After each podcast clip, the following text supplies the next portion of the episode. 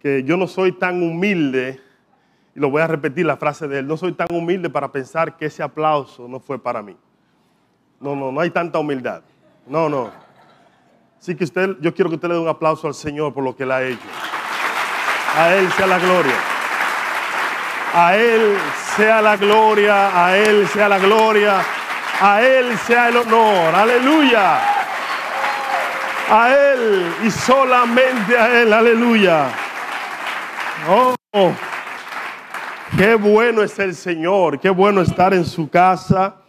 Para nosotros, cada vez que venimos acá es de gran gozo, de gran alegría. Yo me mudara para acá. Esta es la única ciudad de República Dominicana, parte de la Romana. me mudaría para acá, porque tengo amigos, me gusta el trato de la gente, se come bueno por aquí, eh, espiritualmente, sí, lo, lo, natural, los jugos son buenos, las arepas son buenas. Esto, San Francisco es de bendición para mí, ¿verdad? Y, y veo personas como Trinidad tan amable, así, ¿verdad? Eh, nos sentimos contentos. Así es que reciban saludos de Yocasta, mi amada, mi distinguida esposa. Ella está conectada ahora mismo. También los hombres del reino. Aquí hay algunos de los hombres a quien nosotros estamos discipulando. El retiro donde el pastor estaba, ahora retiro de pareja, era matrimonios de grandes ligas. Ese fue el tema.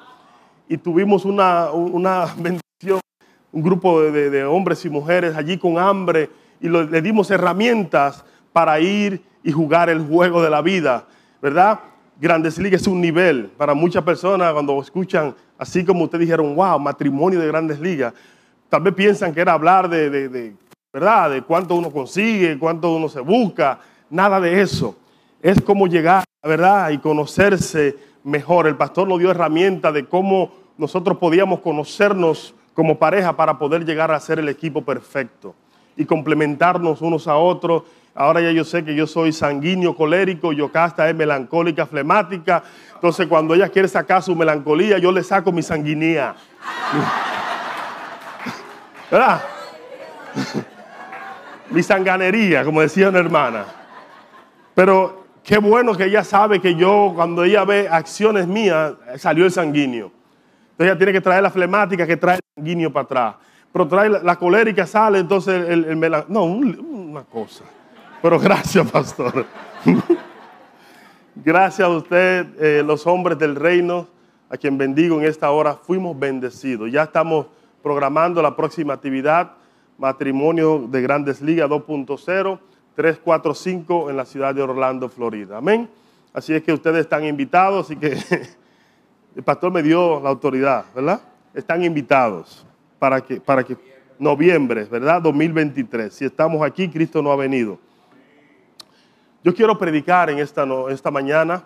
Uh, son las 10 y 13. Yo quiero que ustedes lleguen a su casa, pero que lleguen a su casa bendecido por lo que Dios me ha dado para predicar y que nuestras vidas podamos refle reflexionar en lo que Dios quiere para nosotros.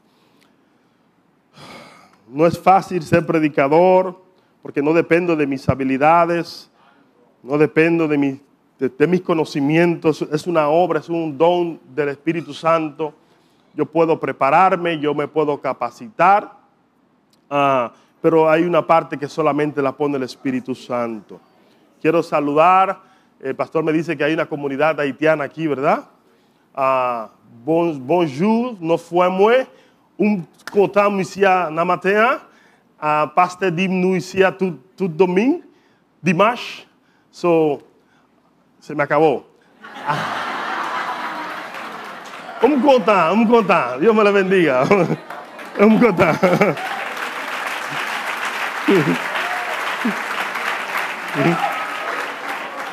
Eso no se olvida.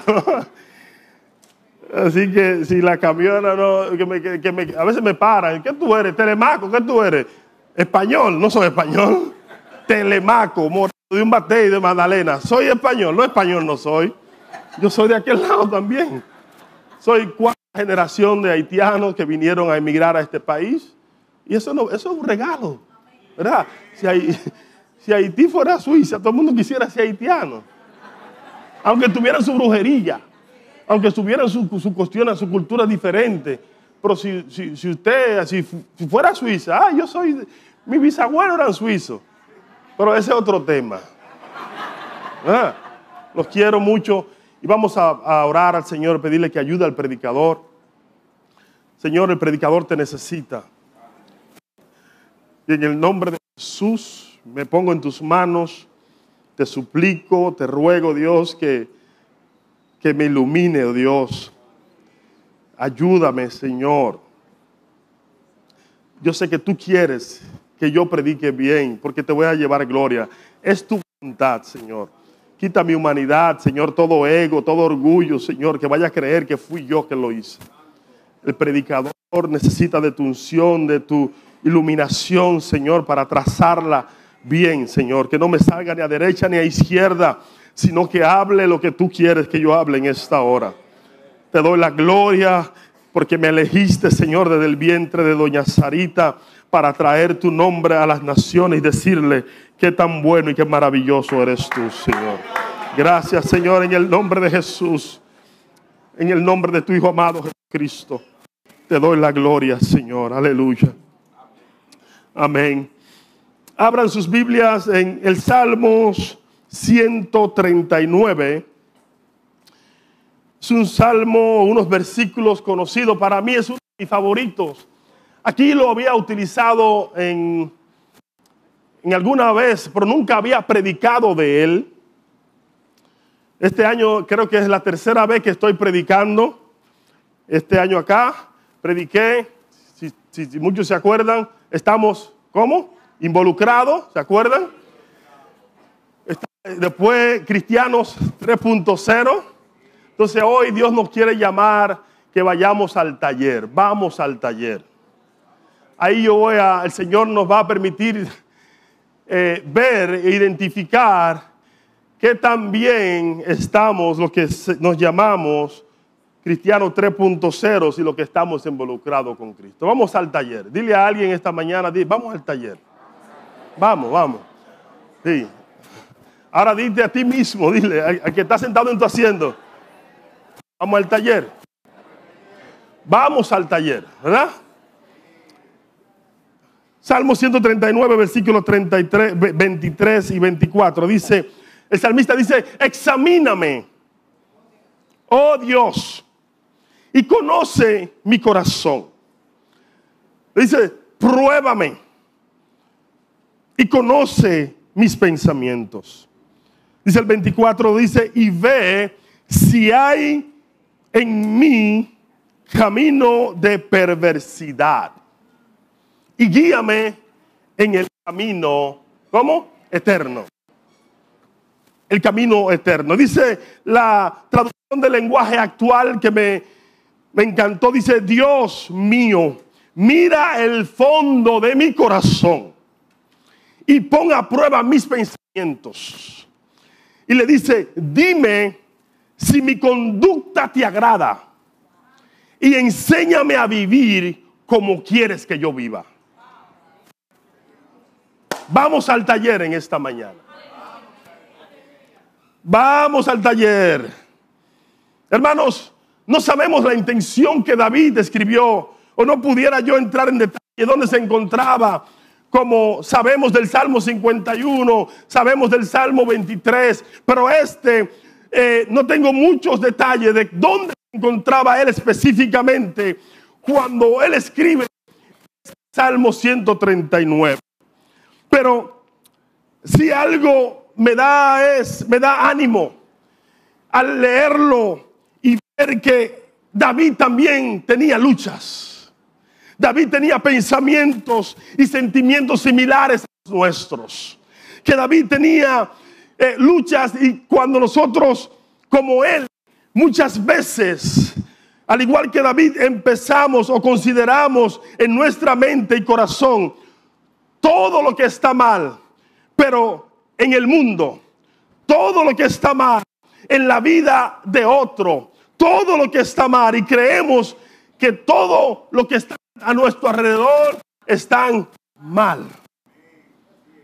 Y siempre pensamos y lo que Dios debe hacer con ella. Por lo que Dios debe hacer con mi marido. Porque Dios tiene que hacer algo con mi mujer que Dios tiene que hacer algo con el pastor. Pero muy pocas veces decimos, yo quiero ir al taller. Pero David en un momento dice, ya está bueno de yo mirar lo que está a mi alrededor. Y le dice, Señor, escudriñame a mí. Y eso es lo que yo quiero que en esta mañana la iglesia Chariz se detenga y medite y hagamos esta oración. No nos atrevemos, no somos tan humildes como el apóstol Pablo. Dice Pablo a Timoteo, mira, Timoteo en el capítulo 1, 15, palabra fiel es esta, Timoteo. Y es digna de ser recibida por todos. ¿Cuál es la palabra? Que Cristo Jesús vino al mundo ¿Para qué? Para salvar a los pecadores. Pero Él no se quedó ahí. Pero de todos esos pecadores, el primero soy yo. Si hay un pecador aquí que Dios quiere salvar a ti, después que salve a ti, procura que Él salve a los otros. Pero no somos humildes lo suficiente. Yo creo que Pablo iba al taller frecuente porque él estaba consciente de que él no era merecedor de esa gracia. Oh, primero, el merecedor, el último, como un aborto, fui yo, el Qué malo, qué, qué detractor, qué perseguidor, qué asesino era él. Y por eso él estaba consciente cuando escribía. Para los creyentes, nosotros tenemos buena noticia. ¿Qué hago? ¿Apago esto? Agarro el otro. Dime. Sigo con ese. Ajá. Aleluya. Entonces, pues estaba libre. Aleluya. Vamos por encima. Mire, hermanos, para los creyentes hay buena noticia. Para usted, para mí hay buena noticia hoy. Porque Dios te ama. Porque Dios hizo la obra ya. Y por eso Él me ha ungido en esta mañana para traer buena noticia para ti en esta hora. Está de tu parte tomar la decisión correcta, la aptitud correcta de decir, yo quiero que Dios me bendiga. Yo quiero que Dios me ilumine en el día de hoy. ¿Cuál es la bendición que tenemos nosotros? Que gracias a la obra de Cristo, en nuestro lugar en la, en la cruz del Calvario, gracias a la obra de Cristo en nuestro favor, su espíritu siempre está obrando en nosotros. Yo dije que el Espíritu Santo siempre está obrando en nosotros. Por eso decía un profesor que él no entendía cómo muchas personas que decían ser cristianos no habían cambios en ellos. Porque no es posible que Dios el Espíritu de Dios esté en una persona y que quiera cambiar una persona y que no haya cambios. No, eso no cuadra. Si Dios está, algo de cambio hay. Lento, rápido, pero algo sucede.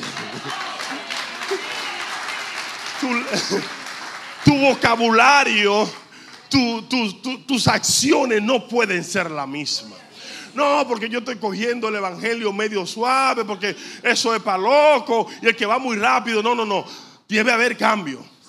Porque cuando nos arrepentimos, que el Señor nos abre los ojos, Él nos ilumina y venimos a ser uno con el Espíritu Santo. Y si Él mora en ti, debe haber cambios. Oh, debemos aprovechar eso, hermanos de que el Espíritu está en nosotros, pero hay muchos que no lo están aprovechando, no lo están escuchando, no le están dando la, oportunidad y el lugar que Él lleva y tiene en nosotros. Yo he venido en esta mañana y como evidencia de su gracia en el día de hoy, yo quiero que como David podamos reconocer lo que pasa en nuestra vida cuando llegan esos momentos de autojusticia. David lo que está diciendo, Señor, muéstrame cuando mi sentido de justicia propia se apodera de mi mente y mi corazón. Escudriñame. No, cuando pensamos en iniquidad, cuando pensamos en pecado, muchas veces nos vamos al extremo. Pero el pensar que tú puedes alcanzar el cielo y que tú puedes y que, que tú lograste algo, eso es iniquidad de igual forma. Porque no es tu justicia fue la de Cristo, que por su muerte te la atribuyó a ti. Por su muerte, ¿verdad? Te dio justificación y su santificación está en su vida.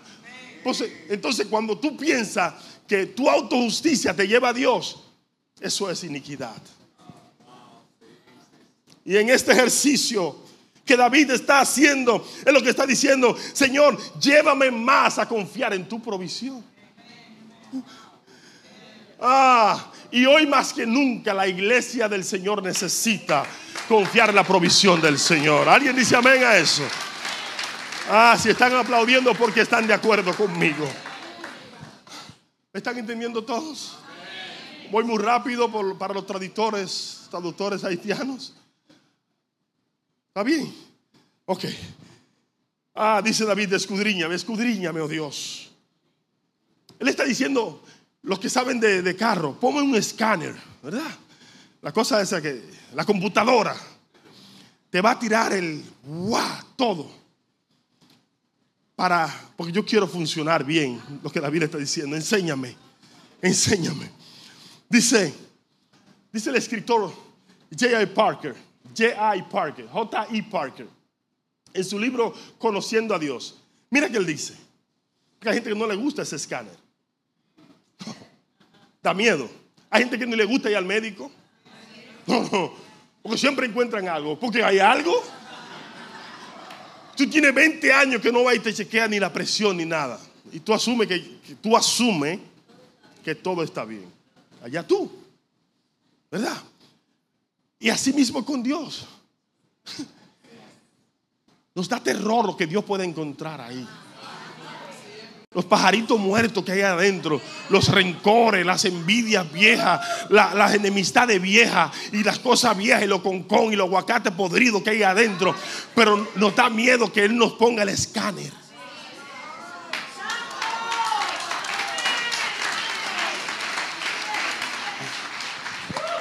Escúcheme que soy un poquito llano, ¿verdad?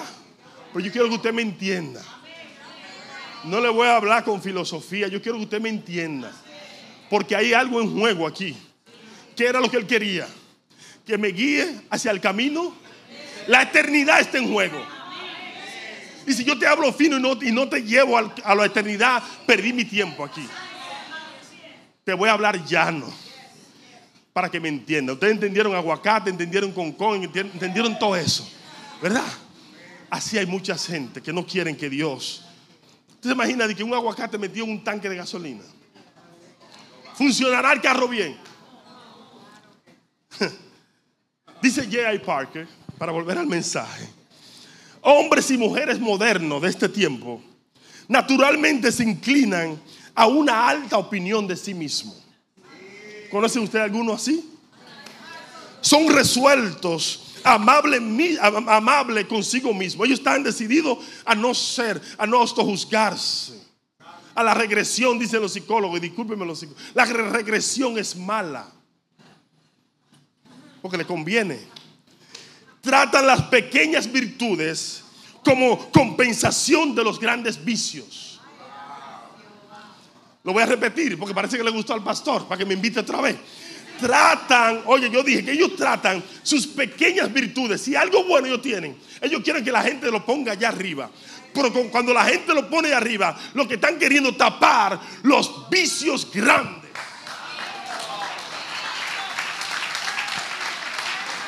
Y a todo no pasa eso.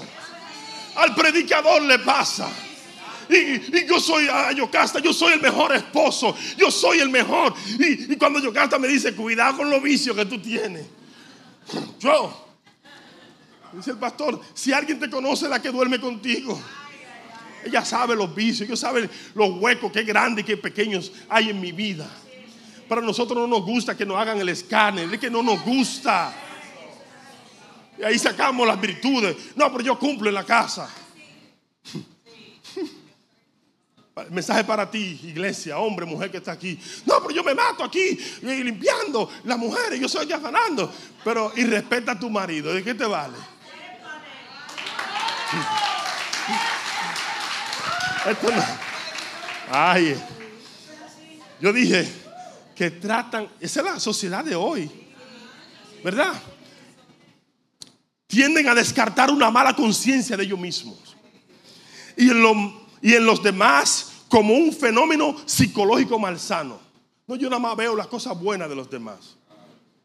Y si está en pecado, no, es, no, no, no. Eso es un signo de enfermedad o aberración mental en lugar de un índice de la realidad moral que hay en la gente. El pensamiento de sí mismo como criatura caída, como creación caída de, de- de- imagen de Dios, que la imagen de Dios fue manchada por el pecado, ya no existe. Esa imagen rebelde contra el, el gobierno de Dios, no la quieren mencionar. La imagen de que somos culpables, la imagen de que somos impuros a los ojos de Dios, aptos para la condenación de Dios, nunca pasa por nuestra cabeza. Y desde los púlpitos también se está predicando y no quiere que la gente piense en eso. Pero yo he venido a decirle a la iglesia porque me interesa la eternidad, me interesa tu eternidad. Cristo vino y dice, su primer mensaje dijo, arrepentíos y convertíos porque el reino de los cielos ha venido. El reino de Dios está aquí. Ah, aleluya. El arrepentimiento es una bendición. Lo voy a repetir, dígalo, dígalo. El arrepentimiento es una bendición. Cuando Dios te lleva al taller y te, y te enseña lo que está mal y te dice arrepiéntete, no te sienta mal, es una bendición. Porque lo que está buscando es encaminarte. David lo que le interesaba, él dice, guíame, guíame hacia el camino eterno. Le interesaba los días de la eternidad. Y esto que yo acabo de decir que escribió J.I. Parker es peligroso. No estamos mal diagnosticando. Nos estamos, estamos descartando nuestras malas conductas. Y yo he venido a, encender el check engine del vehículo. Alerta, alerta. Hay algo que está mal. El check engine. Ustedes lo han visto en sus carros. Pero ¿por qué no le hacen caso? Hay gente que tiene dos años con el check engine prendido.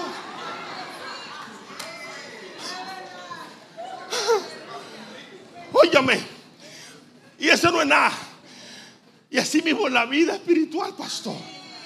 Hay un check engine que te está diciendo, está mirando muchas cosas por, por internet. Hay un engine. Pues ya antes tú no mirabas, ahora la estás siguiendo, lo estás siguiendo. Antes era media hora, ahora son dos horas. Ahora cualquier palabrita se te sale. Ahora te enoja más rápido. Ahora le contesta mal al esposo. Ahora le habla mal a la esposa. Hay un check.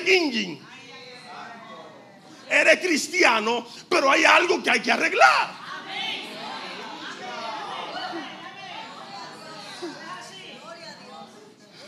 Ah, yo he sido movido en este día. Yo quiero predicar todo el mensaje de Dios. A invitar a gente a que entiendan esto. Que ir al taller de Dios no es malo. Hermano, no es malo ir al taller. Ir al médico no es malo, es, es bueno, es saludable. Pero los, nuestros temores nos enfrenan, nos frenan de que van a encontrar cosas malas. Y eso nos, nos limita a hacerle caso a ese check engine nuestras malas experiencias con los talleres. Y yo no, no sería el único que he tenido mala experiencia con, con gente de taller, ¿verdad que no? Y no nos atrevemos. Y muchas veces que preferimos llamar a un primo o a alguien que sepa, mire, esta, luz me prendió. No, no, no, desconéctale un polo de la batería y eso se va a apagar. Y si-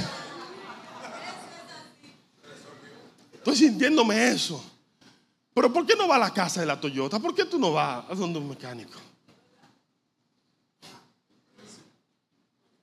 Sacrificio, dice el pastor del precio, eso mismo. Sacrificio. Tendrá que sacar un tiempo, tendrá que agendar un tiempo para que te diagnostiquen. Y así en nuestras vidas, cuando el Espíritu Santo te está dando la alerta, hay que sacar tiempo para meditar en tus caminos. Y sentarte en la esquina donde tú oras o en el rincón donde nadie te moleste y tú decir, Señor, examíname. Señor, mírame, Señor, pruébame, examíname primero. conoce lo que hay en mi corazón. Le dice después, pruébame, sácame a correr. No, no, todavía no te, va a traer para atrás. Ustedes han visto la verdad que, que- que lo sacan y lo traen. No, no, no, todavía está desbalanceado. Te examinaron, te sacan a la prueba, pero todavía aquí hay gente que, que en la primera prueba, no, no, déjalo así. Porque andamos, ¿cómo? Rápido. Y a los jóvenes, y a los, más, no, los menos jóvenes, y los viejitos, ¿verdad? Sí, usted mismo. ¿Verdad? Los jóvenes, no, no tan jóvenes, los más viejitos. Todos, nadie tiene tiempo.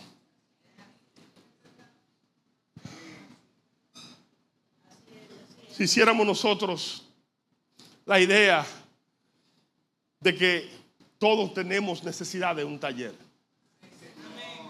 y de que necesitamos, y el sal- el salmista la tenía clara, él necesitaba ser evaluado. Usted y yo necesitamos ser evaluados, pero no por cualquier gente. Comadre, ven acá, compadre, mi hermano, ven, yo quiero que tú me digas la verdad. No te va a decir la verdad. Yo quiero que tú me digas, porque no te quiero ofender. Él no te va a decir, tú estás mal delante de Dios. Aún los profetas que andan por ahí hoy no te van a decir que estás mal. Aún las profetisas que andan por ahí declarando y decretando no te van a decir, porque ninguno conoce lo que hay en tu corazón. El pastor, el pastor testificaba anoche de un pastor que alguien le está profetizando y ese pastor fue tan bravo, ¿verdad? Que le dijo al llamado profeta, le dijo, mira, de ese que tú estás hablando, no soy yo, porque Dios no piensa así de mí. Porque lo estaba elevando, lo estaba levantando, y tú, y tú, y tú. Dijo, no, no, no, ese no soy yo. Pero no todo el mundo tiene esa facultad. Mientras manos arrancan el oído, ay sí, ay sí, qué bueno. Pero yo no soy rasco oído, yo lo que soy mensajero del mensaje. No he venido a, no, no, no, no, no, no, no. Yo quiero que tú te vayas de aquí. Y cuando llegue a tu casa, lo primero, después de comer o antes de comer, vaya al rincón. Y el Señor, examíname, pruébame. Y después que me pruebe, enséñame. Y mira a ver si hay camino de perversidad. Y guíame a la eternidad, porque es lo que me interesa. Amén. Todos tenemos necesidad de, de un mecánico, pero no es... Y mira, Dios tiene gente que te pueden dar buen consejo. No estoy eliminando a los consejeros, a los líderes de células, a los pastores, no lo estoy eliminando. Pero ninguno te conoce.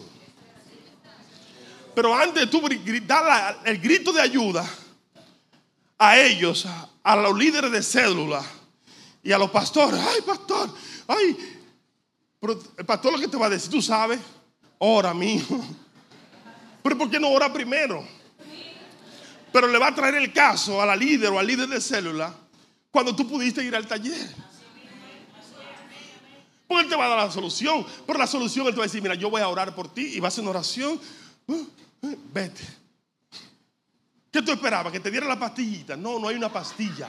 Lo que hay es un taller donde Dios ejercita y capacita a su pueblo. Pero ¿qué taller?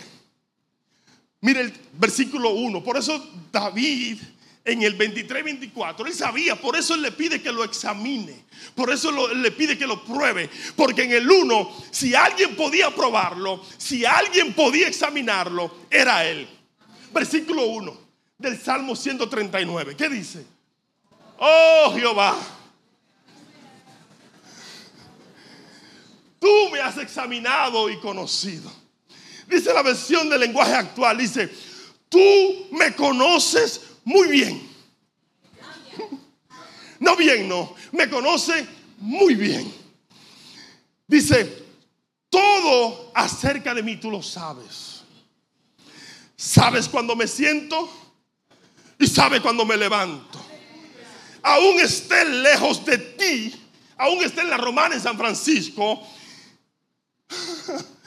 tú me lees los pensamientos. Dice el versículo 3, ¿sabes lo que hago y lo que no hago. Y no hay nada que no sepas. Voy a leer la versión que tú estás leyendo. Tú me has examinado y conocido.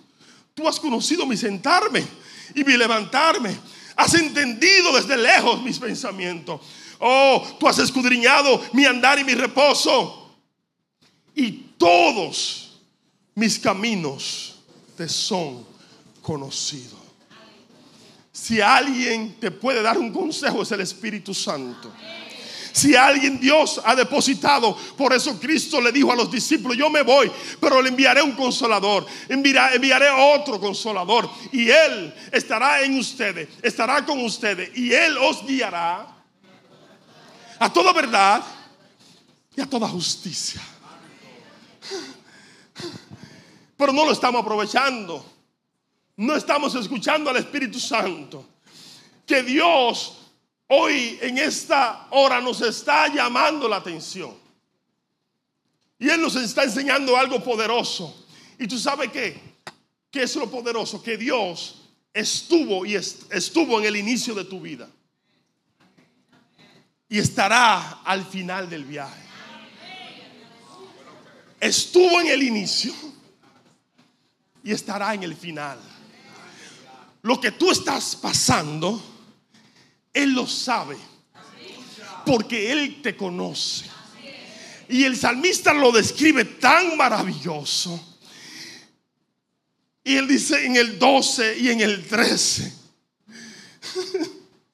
en el 13 dice Señor del, del, Salmo 139. Dice, porque tú formaste mis entrañas. ¿Me están siguiendo? No soy yo solo, no, no, no, no, no tú formaste mis entrañas y me hiciste, tú me hiciste en el vientre de doña Sarita regalado. ¿Qué te dice eso? Que él te vio en el vientre de tu madre, pasaste nueve meses, o ocho, o siete meses, no lo sé, y te pusieron incubadora y saliste y estás hoy 2022 y tú crees que Dios te va a dejar. ¿Tú crees que lo que tú estás pasando es para que para muerte? ¿Tú crees que tu destino no está en la mano de Dios? David sabía eso. Y por eso le dice, escudriñame. Tú me conoces, tú sabes lo que hay. Dios conoce tu niñez, Él sabe quiénes te hicieron daño. Él sabe la gente que te maltrataron. Él sabe las traiciones que has sufrido. Él sabe las persecuciones. Él sabe todo acerca de ti.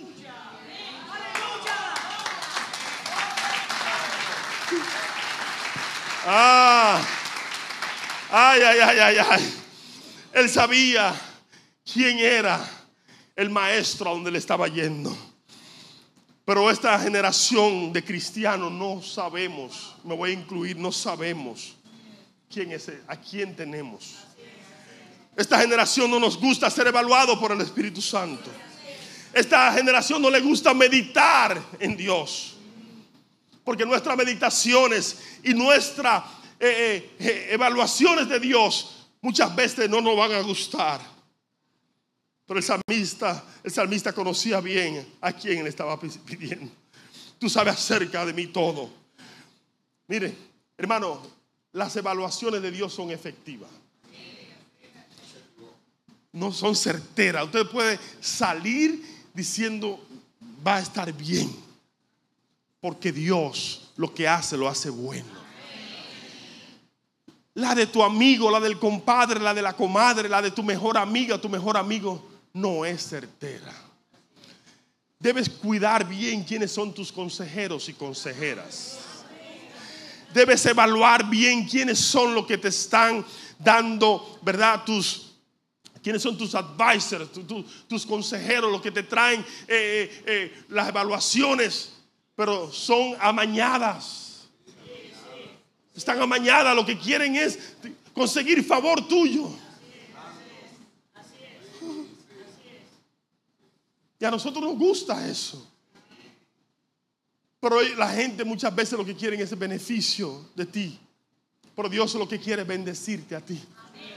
Los que te dan consejos quieren de ti, pero cuando Dios te evalúa lo que Él quiere bendecirte a ti. Porque cuando Él te bendice, tu relación con Él crece y lo amas a Él porque estás viendo realmente quién tú eres y estás viendo quién es Él. ¿Entendieron eso? Cuando sale el resultado de, de- la computadora, wow, ¿por qué tan mal yo estaba? Y cuando lo ves a Él, dice, wow, qué tan santo es Él. ¿Qué te provoca eso?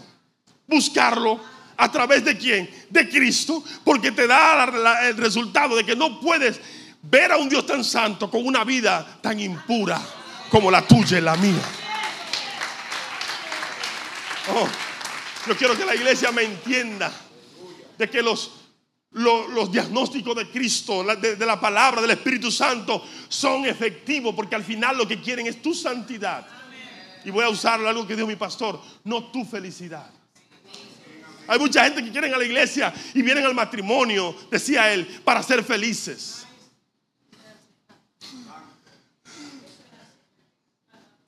Dios lo que quiere es que tú seas santo.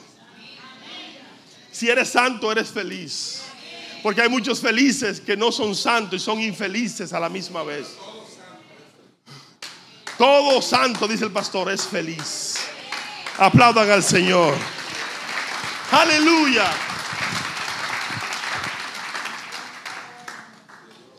Las evaluaciones de Dios son efectivas. Porque Él sabe todo acerca de ti.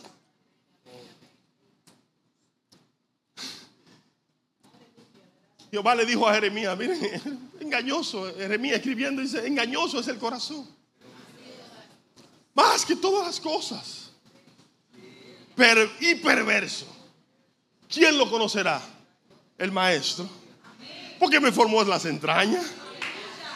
Pero yo tengo uno, de lo que dice Jeremías, yo tengo uno que es perverso y malo.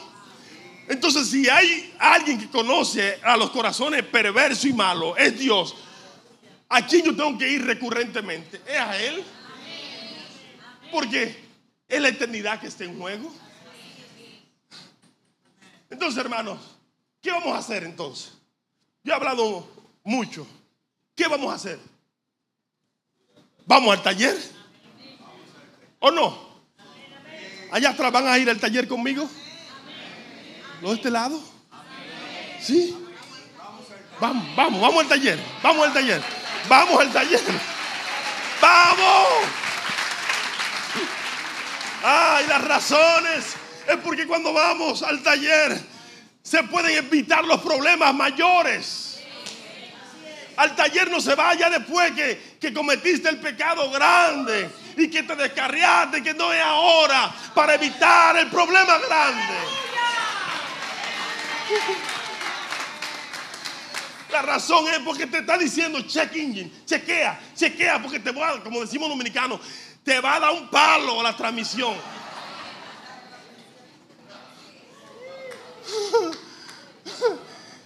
Los palos espirituales duelen.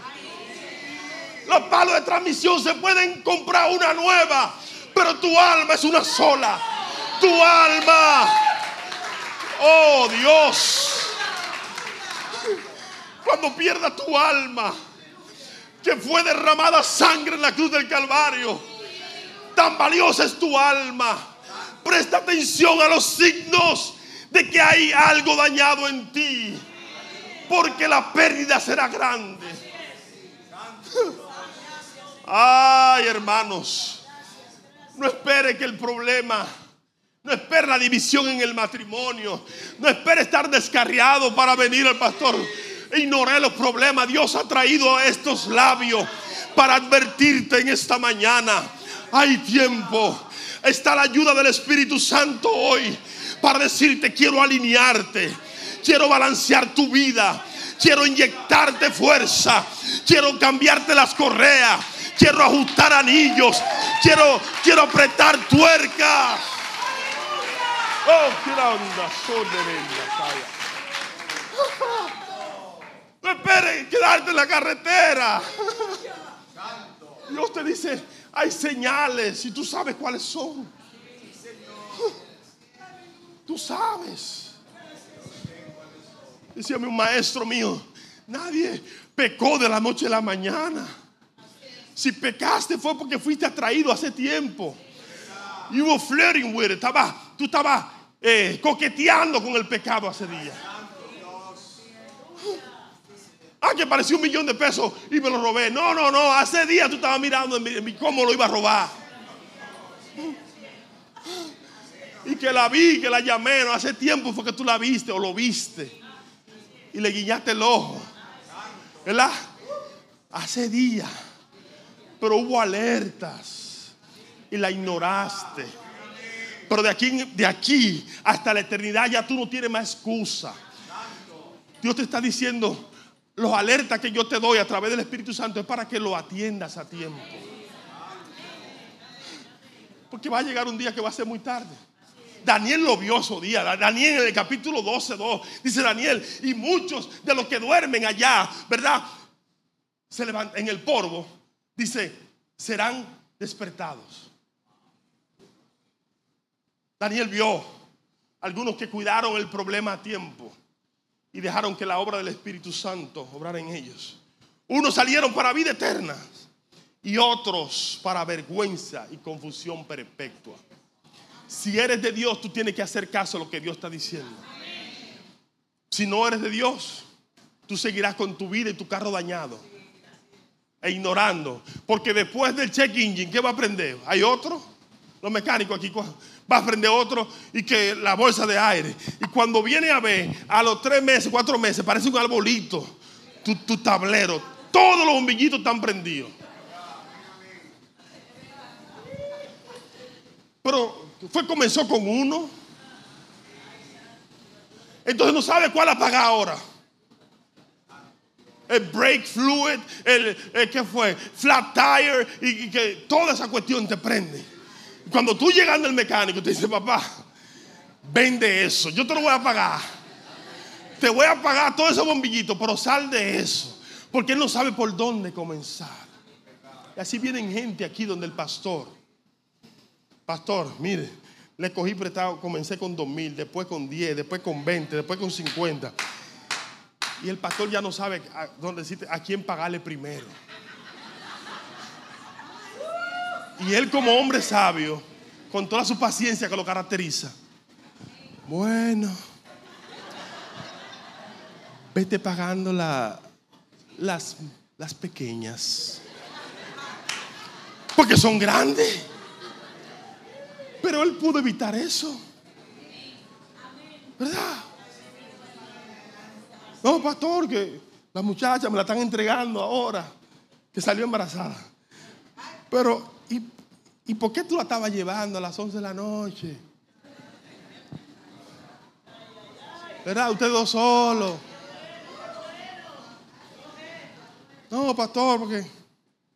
Y todos, todos tenemos ayuda, necesitamos ayuda. Todos. Casado y no casado. No, pastor, porque caí. Pero fue que tú estabas chateando, texteando. Te vi bien en el trabajo hoy. Esa corbata te quedaba bien. Mm, bloquea. Bloquea. Bloquea. Bien, usted sabe.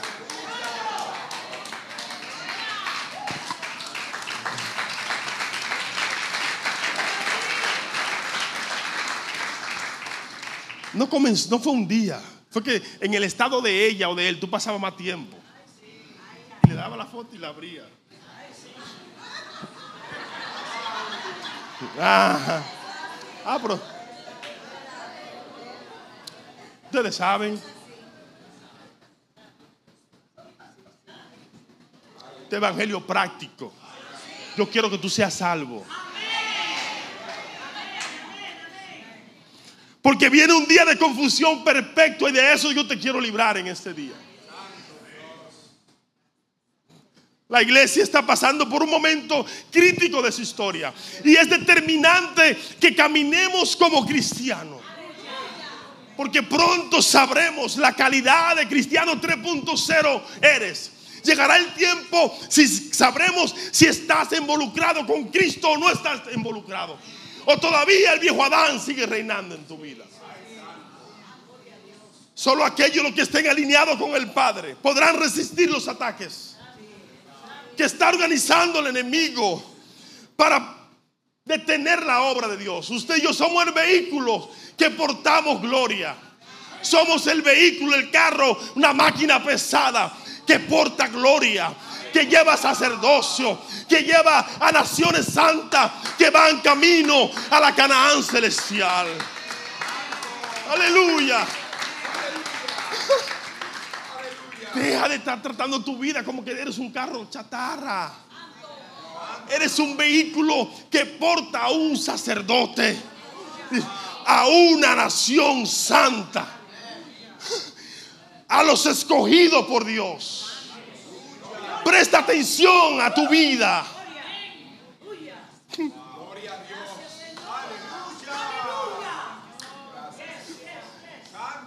Si fuéramos intencionales al momento de consumir combustibles, sabiendo de que nuestros carros son máquinas, ¿verdad?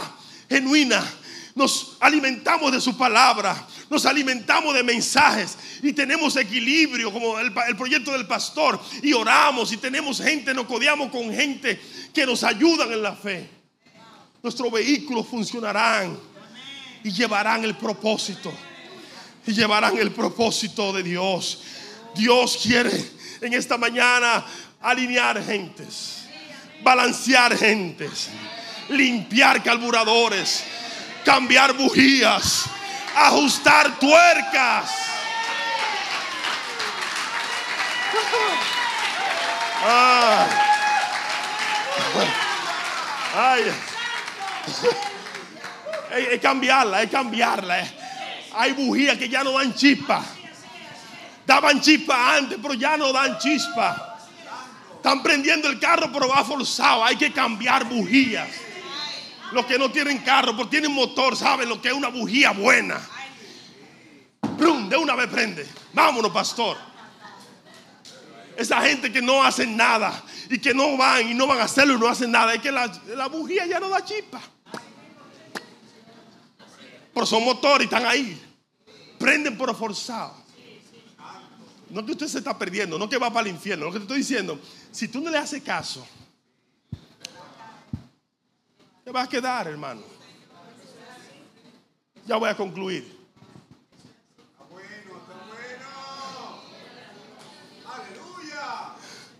Al final, lo que yo quiero, y era lo que quería el apóstol Pablo, le dijo a Timoteo, Timoteo, ah, yo he peleado la buena batalla. Yo he acabado la carrera, Timoteo. Yo he guardado la fe, Timoteo. Por lo demás, me está guardada la corona de justicia. Al final es lo que Dios quiere. Que tú puedes decir, yo hermano, yo peleé la batalla. Acabé la carrera porque guardé este vehículo portador de la gloria de Dios. Y frecuentemente lo llevé al taller porque el camino no fue fácil. Hubieron cuestas, hubieron derriques, pero Jehová me guardó.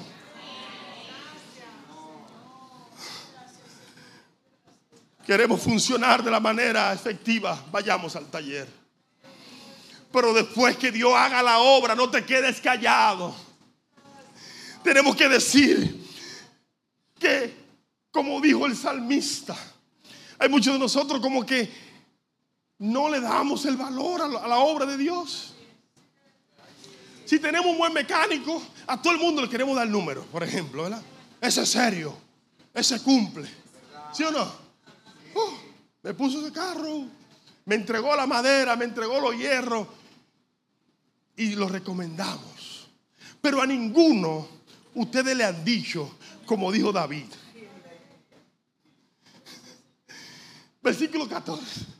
Ninguno de ellos, por más buenos que son, o sean, versículo 14 del Salmo 139. Mira que David le dice. ¿Qué le dice? Ustedes lo están leyendo. Léalo, dígalo.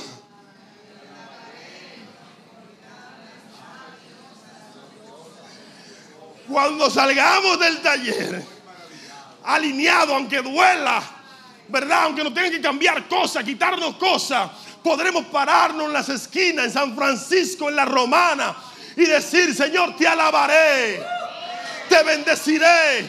¿Por qué? Porque maravillosas. Formidables, maravillosas son tus obras. ¿Qué? Estoy maravillado que un hombre que iba camino al infierno, ahora va camino al cielo.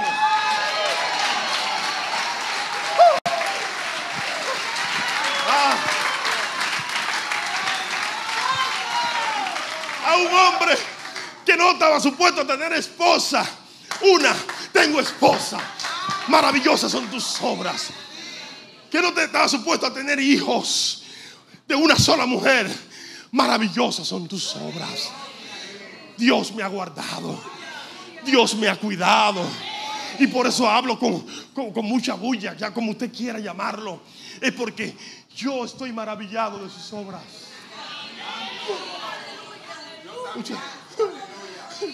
Pero hay muchos que no se, ya Dios no lo maravilla ya. Como que Dios le debe favores, Dios no te debe nada. Tú estabas muerto.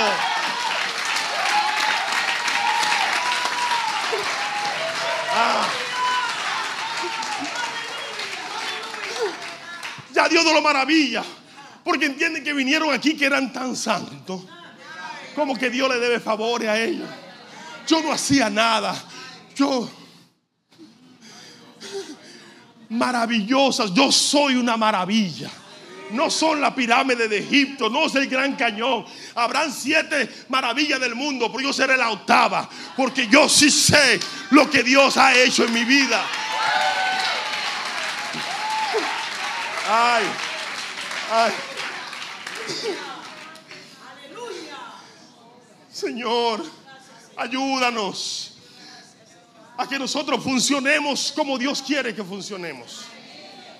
Eso es lo que Él va a hacer. Y cuando salgamos del taller, no te calles. Dile a la gente. Yo era el más hablador. Dile, yo era el más hablador. Pero Dios cambió mi boca.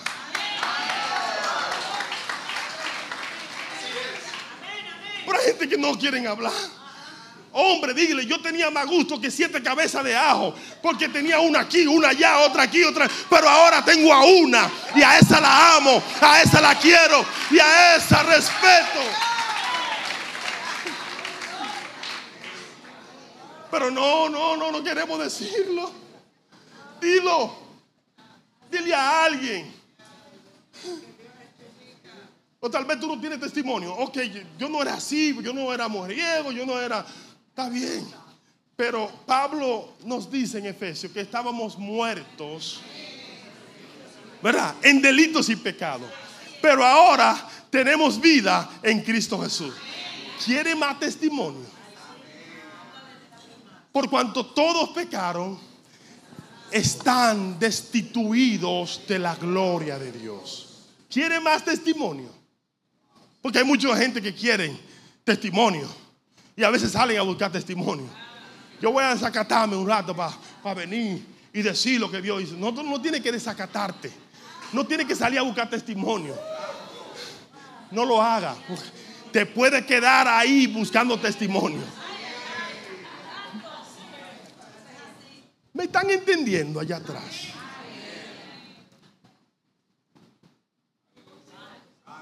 Di lo que Dios ha hecho. Yo soy miembro de una familia de 11 hermanos. Vengo de un batey llamado Magdalena, los pastores han ido. Y donde yo crecí, lo que mi entorno no era favorable. A Mauri Telemaco no estaba supuesto estar aquí. Desde la práctica de vudú, hechicería, los gagá y todas esas cosas, fue lo que me inculcaron. Fue lo que vi creciendo. Que de que dolía la cabeza a alguien por más de dos días era que los espíritus estaban pidiendo algo. Pero Dios me encontró cuando tenía 17 años. Cuando mi familia me habían dicho después de firmar, vete donde el brujo Pierluí para que te haga el trabajo. Los peloteros, no sé si en este, para este tiempo lo usan, pero para el tiempo cuando yo firmé en el 91, siempre había que tener un resguardo. Un pañuelo rojo, un pañuelo azul. Aquí hay mucha gente que saben de qué estoy hablando. Pero no dicen nada.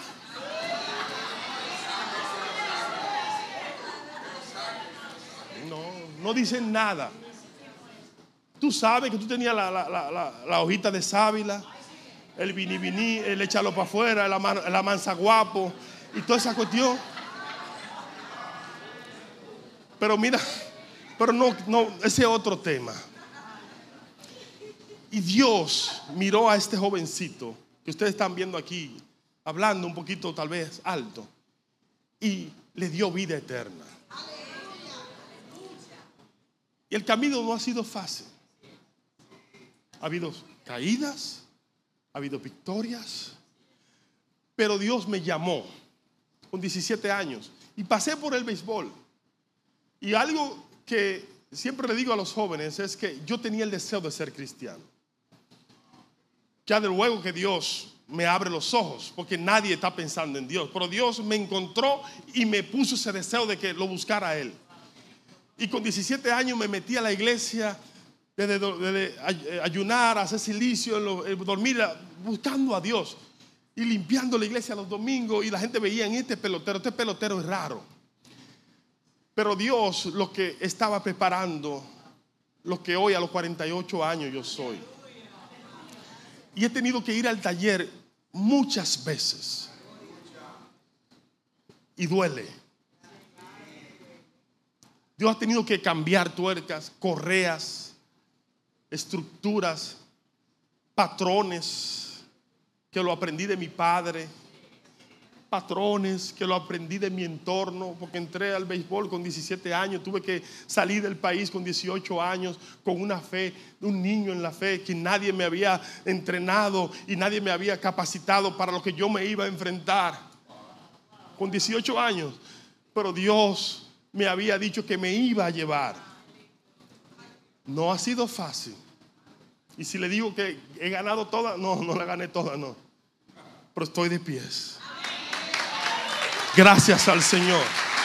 Estoy de pies. Y estamos corriendo. Tal vez las últimas 10 millas, los últimos 5 años no han sido los mejores. Pero Dios te dice, yo te capacito en esta hora. Sale y anuncia, dile lo que Él ha hecho, dile a la gente lo que Dios ha hecho.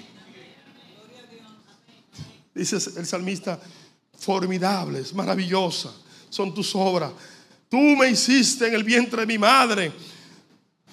Qué mecánico este. Dice el- el 12. Dice que aún las tinieblas no encumbren de ti y la noche resplandece como el día. Lo mismo te son las tinieblas que la luz. Porque Él sabe dónde está cada pieza. Él puede trabajar de noche cuando estás llorando en tu cama. Y puede trabajar contigo a la luz del mediodía.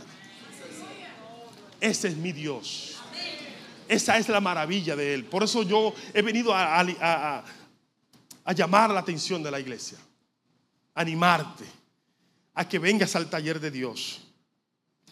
Y que puedas entregar todas tus dificultades. Porque Él la conoce. Necesitas estar alineado para poder correr esta carrera. Y yo hoy he, venido a invitarte como iglesia, como, como portador de esta palabra, a que vengamos, que vayamos todos. Yo necesito ir al taller. Todos nosotros necesitamos ir al taller. Y el Salmo 86, u 11 que le gusta al pastor, que dice, enséñame, oh Jehová, tu camino, porque caminaré en tu verdad. Afirma, Señor, mi corazón para que tema tu nombre. Salmista 25:4 dice, muéstrame, oh Jehová, tu camino, tus caminos. Enséñame tus sendas. El Salmo 119, 33 le dice, enséñame, Jehová, el camino de tus estatutos y los guardaré hasta el fin. Porque el final es lo que cuenta. Dile al Señor, enséñame, Señor, a guardar tus estatutos y lo guardaré hasta el fin. Que Dios te bendiga en esta hora. Padre, gracias te doy, Señor.